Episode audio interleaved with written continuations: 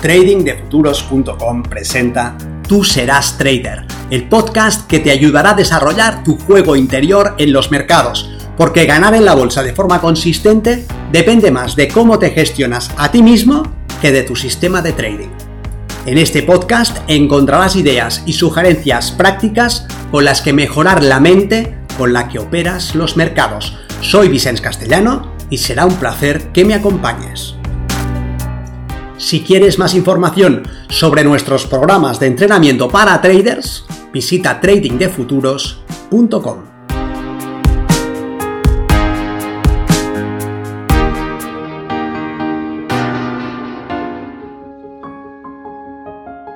Asegúrate de no estar haciendo esto, porque en ese caso el problema eres tú.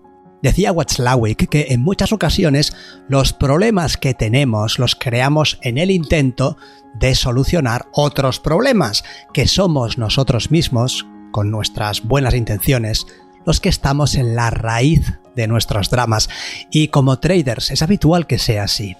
De hecho, lo veo en tres de cada cuatro casos. El trader intenta solucionar el problema de su falta de consistencia y al hacerlo, crea otro problema y cuando intenta solucionar ese otro problema crea otro y luego otro más. Soy Vicente Castellano, responsable del programa de formación y entrenamiento milenio de trading de futuros. Y en esta ocasión quiero ponerte un ejemplo que creo que es muy relevante para que saques tus propias conclusiones. Imagínate el caso de un operador que lleva tiempo recorriendo el camino del trading se ha formado y aprendido a analizar el mercado y a identificar ventanas de oportunidad que ponen las probabilidades a su favor. Tiene un trading plan basado en evidencias y soportado por un riguroso backtesting. Y a pesar de ello, no consigue hacer crecer su cuenta. Desde su experiencia subjetiva, lo que explica sus pobres resultados es la falta de cierto tipo de conocimiento. Hay algo, una pieza, aunque no sabe cuál es, que le está impidiendo conseguir el tipo de resultados que busca presiente que está muy cerca de la meta. Si encontrase esa pieza y la pusiese en su lugar, ya lo tendría. Y no le faltan motivos para pensar que sea así. Ya tiene la experiencia de tomar operaciones ganadoras. De hecho, toma muchas más operaciones ganadoras que perdedoras. Y también tiene en cuenta la relación entre lo que arriesga y lo que gana. De manera que la mayoría de sus operaciones buscan una relación muy favorable a su favor. La teoría le indica claramente que debería estar en positivo. Y durante buena parte del tiempo, es así. Es habitual que comience la sesión ganando, pero termina perdiendo. O que comience la semana ganando, pero termine perdiendo. O que comience el mes ganando, pero termine perdiendo. Su sentimiento, lo que él piensa, es claro, hay algo que no veo, hay algo que no sé, hay algo que marcaría la gran diferencia, si solamente fuese capaz de dar con eso. Y ese sentimiento tan claro le empuja a buscar una solución esa pieza, ese modelo, ese aspecto que desconoce y que le está limitando. Pero es un movimiento en vano. Por más que se esfuerza, por más que innova, por más que estudia, sigue en el mismo punto de salida. Toma muchas operaciones ganadoras, pero no son suficientes para hacer crecer su cuenta. ¿Qué está fallando? ¿Por qué no es capaz de sostener sus ganancias? ¿Qué otra aproximación le permitiría mantenerse en positivo? Si hablases con este operador, verías que es dedicado, que es metódico, que es aplicado, realiza su trabajo con diligencia. Ha hecho su parte, sus ventanas de oportunidad son inequívocas, la ventaja que explota existe, pero lo que intenta hacer no lo es. Lo que cree que necesita es un equívoco. No van por ahí los tiros. Lo que sucede de verdad, más allá de la historia que él se cuenta sobre sus resultados, sería muy evidente para ti si le vieras operar. Comienza muy bien, se ha preparado, tiene sus zonas de trabajo bien identificadas y en muchas ocasiones arranca la sesión con una o dos o tres operaciones ganadoras. Y es habitual que cierre varios días con ganancias importantes. Lunes, martes, miércoles aplica el procedimiento operativo y parece que ya está instalado en la consistencia, pero jueves pasa algo toma una operación aparentemente idéntica a las anteriores, aparentemente dentro de su trading plan y aparentemente perfecta en su ejecución, pero sale con un resultado negativo. ¿Se ha equivocado en la definición de su oportunidad? No. ¿El mercado ha cambiado? Tampoco. Es pura varianza. El sistema no le da a ganar todos los movimientos del mercado. Y lo que él siente es una especie de traición. Tiene la sensación de que no debería ser así, de que debería haber evitado esa pérdida. Y entonces comienza a descarrilar. Algunas veces simplemente no permite que el precio tome sus stops y los aleja. Otras veces no se limita a eso, sino que promedia a la baja. Y si el precio sigue yendo en su contra, él sigue apartando los stops y tomando más posiciones. Y lo que suele suceder es que por no aceptar una pérdida pequeña, termina soportando un calor enorme. En ese momento está tan en negativo que no tiene valor de ejecutar la pérdida y se centra en ingeniar maniobras de ponderación con las que reducir esa cifra. Toma más y más entradas con el precio en contra, diciéndose que de esta manera un pequeño movimiento a favor le pondrá en break-even. Y algunas veces sucede justo esto y salva el pellejo. El precio corrige y él puede salir de esas posiciones en el punto de entrada y con el corazón en un puño. Pero de vez en cuando, cada pocas semanas, cada pocos días, esa gestión de la posición le termina dejando en la cuneta. O bien porque no soporta más la presión, o bien porque el precio parece que seguirá eternamente en su contra en un movimiento infinito, o bien porque rompe el margen de garantía del broker.